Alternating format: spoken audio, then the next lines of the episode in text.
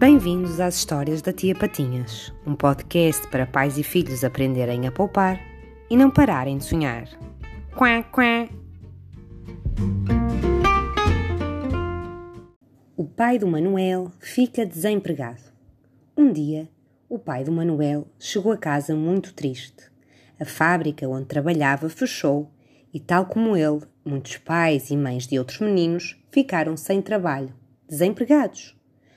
O pai estava um pouco perdido, pois há muitos anos trabalhava naquela empresa de sapatos e não sabia o que o futuro lhe reservava.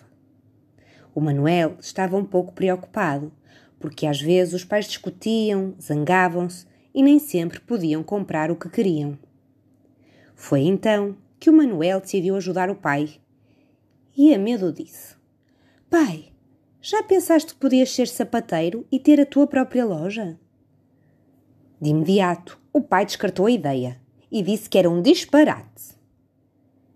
Mas a ideia do Manuel era de facto muito boa e o pai ficou a pensar nela. Falou com a mãe e ambos acharam que podia ser a solução para a situação de desemprego do pai. No dia seguinte, quando o Manuel acordou, o pai foi abraçá-lo e agradecer-lhe pela ideia que não era nada disparatada havia poucos sapateiros e o pai do Manuel percebia há muitos anos de sapatos e como consertá-los de forma exímia. Criar um negócio não foi fácil, mas os pais tinham poupanças e conseguiram um financiamento para abrir a loja.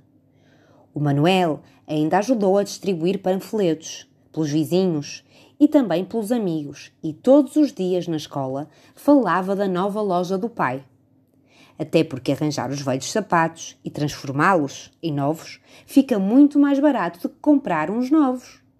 Porque, como diz a tia Patinhas, o dinheiro não é de quem o ganha, é de quem o poupa.